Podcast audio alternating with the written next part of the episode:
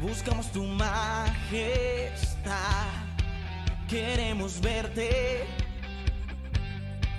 y conocer más y más. Nos gozaremos en tu presencia. Muy buenos días hermanos, me da mucho gusto estar compartiendo con ustedes nuevamente este tiempo de devocional. Y el día de hoy terminamos de leer el libro de Hebreos y como hemos estado leyendo, el propósito de esta carta fue animar, exhortar a una comunidad de cristianos que vivía cerca de Roma. Y muchos de ellos pensaban en dejar su compromiso con Cristo, ya habían permitido eh, pecado en su vida, algunos vivían de manera inconstante en su fe. Así que el apóstol Pablo escribe esta carta para animarles en persistir en la fe. Y el capítulo 13 es un capítulo, es un cierre muy emotivo, pero también muy profundo, porque a través de una serie de deberes o instrucciones eh, nos, nos enseña lo que significa vivir en santidad.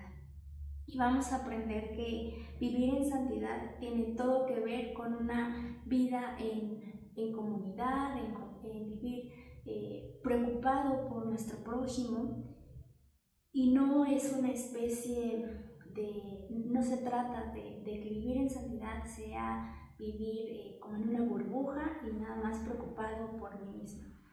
Así que antes de, de empezar, me gustaría que oráramos.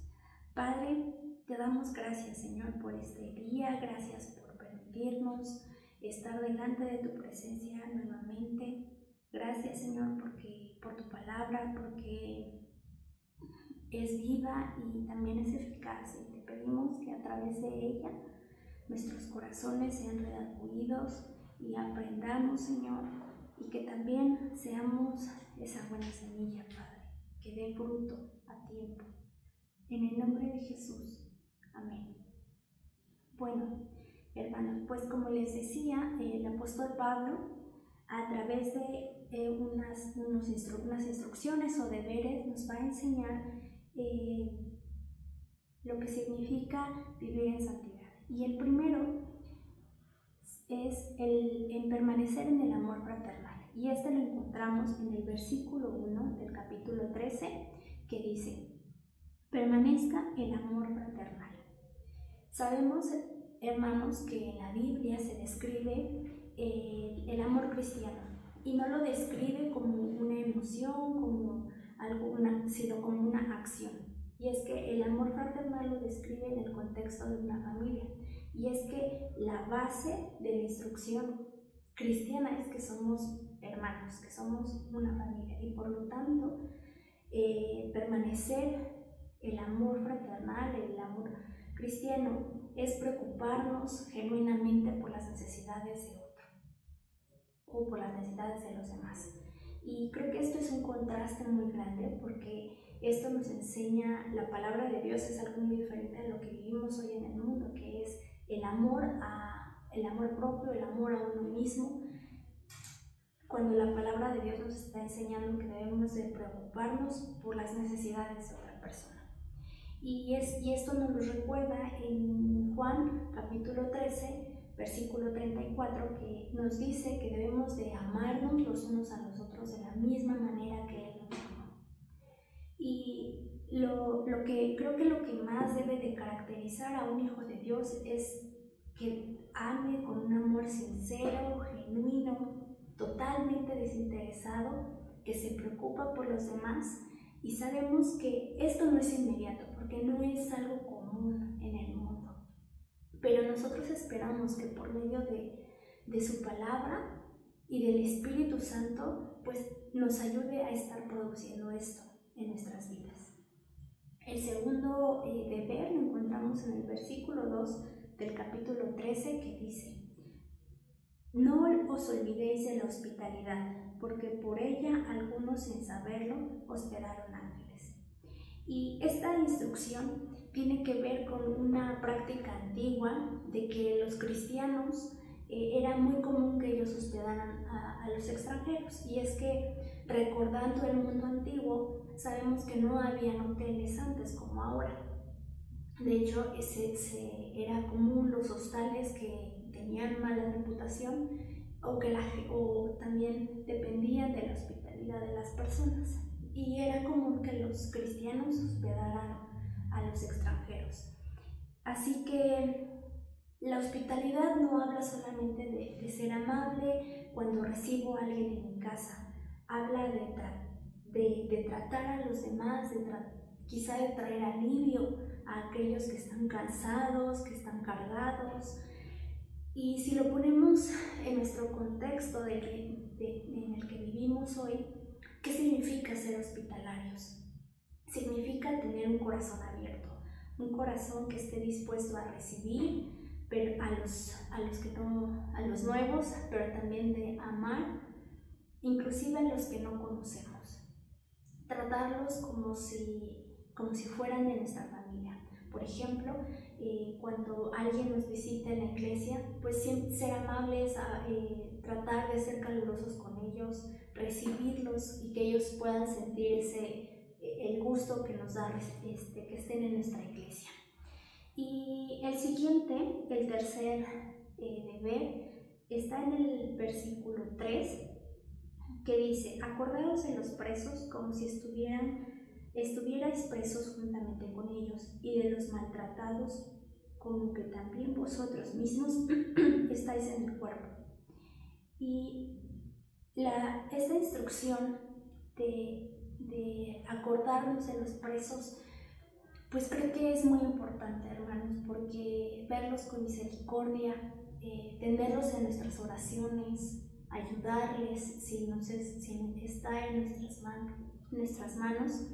Y también por aquellos que son maltratados, como si nosotros mismos sintiéramos ese maltrato en carne Y el cuarto, el cuarto deber es ver al matrimonio y la sexualidad como algo de sumo valor. Y esto lo podemos leer en el versículo 4, que dice, honroso sea en todos el matrimonio y el hecho sin mancilla, pero a los fornicarios y a los adúlteros los juzgará Dios. Y lo que nos está diciendo es que debemos ver al matrimonio como algo de sumo valor, sumamente precioso, digno de proteger, y por lo tanto también la sexualidad. Verla como lo que es, un regalo de Dios puesto en el contexto del matrimonio, puesto dentro del contexto del pacto. y creo que vivimos en una cultura donde la pureza sexual y el matrimonio pues ha perdido completamente su valor e importancia en comparación a lo que enseña la Biblia. Y es que si el matrimonio es como un pacto, como algo digno de perseverar, de preservar, perdón, la pureza sexual también la vamos a ver como un regalo valioso, pero siempre dentro del, del matrimonio. Y creo que esto va ligado, si, si van va ligados uno del otro, porque si pensamos y vemos al matrimonio como algo honroso o algo valioso, vamos a descartar completamente de nuestra vida la impureza sexual. Y creo que esta es una de, de las maneras en las que los cristianos podemos dar mayor testimonio en el mundo. Es algo que va a marcar diferencia del resto de las personas. Y es que a través del matrimonio y de la pureza sexual quizás sea una de las batallas más importantes que debemos de tomar con con mucha seriedad para vivir en santidad para el Señor. El quinto deber es que debemos estar contentos con nuestra situación económica. Esto lo encontramos en el versículo 5, que dice, sean vuestras costumbres sin avaricia, contentos con lo que tenéis ahora, porque Él dijo, no te desampararé ni te dejaré. Y aprender, estar confiados en que aquello que recibimos lo recibimos de la mano de Dios y que puedo, podemos confiar en Dios. Y no es que seamos eh, mediocres o conformistas o que no debamos de buscar superarnos, porque creo que está mal tener esa idea, pero, es un, pero el pensamiento en que si yo recibo más dinero, entonces voy a ser feliz. Ese, creo que ese es el pensamiento que, que el Señor nos trata de enseñar. Creo que es bueno si, si tenemos la oportunidad de, de, trabajar y que el Señor nos bendiga por nuestro trabajo. Eso es muy bueno, pero no ver al dinero como un amo, sino como algo, como algo que no está, una bendición que estamos recibiendo de parte de Dios. Y, y el Señor nos dice que debemos de confiar en Él, que no nos va a desamparar, que Él va a estar con nosotros. Y, y creo que también el dinero nos sirve para glorificar a Dios, para suplir nuestras necesidades y para compartirlos con otros. El sexto deber es imitar la fe de nuestros pastores. Y eso lo encontramos en los versículos 7 y 8, que dice así, acordaos de vuestros pastores que os hablaron la palabra de Dios, considerad cuál haya sido el resultado de su conducta e imitad su fe. Jesucristo es el mismo ayer y hoy y por los siglos. Y esto me llamó mucho la atención porque nos enseña que debemos recordar a aquellos líderes que nos han enseñado la palabra de Dios, pero también nos enseña que los líderes mueren, porque todo pasa, porque son seres humanos y no son eternos, pero Dios lo es. La palabra de Dios nos dice que Él es el mismo ayer, hoy y por los siglos. Hermanos, el último deber es el obedecer a nuestros pastores, que está en el versículo 17, que dice obedecer a vuestros pastores y sujetaos a ellos porque ellos velan por vuestras almas como quienes han de dar cuenta para que lo hagan con alegría y no quejándose porque esto no os es provechoso. Lo que nos está diciendo es que nuestros pastores tienen la labor de cuidarnos, de enseñarnos la verdad, de enseñarnos la palabra de Dios, pero nosotros debemos de ayudarles con su que su labor no sea tan difícil, no cuestionándolos, no criticándolos, sino sujetándonos a ellos y orando por ellos. Yo espero, hermanos, que este, esta palabra haya llegado a sus corazones, que nos sirva para seguir estos deberes y agradar a Dios y que nos ayude a vivir en santidad. Dios les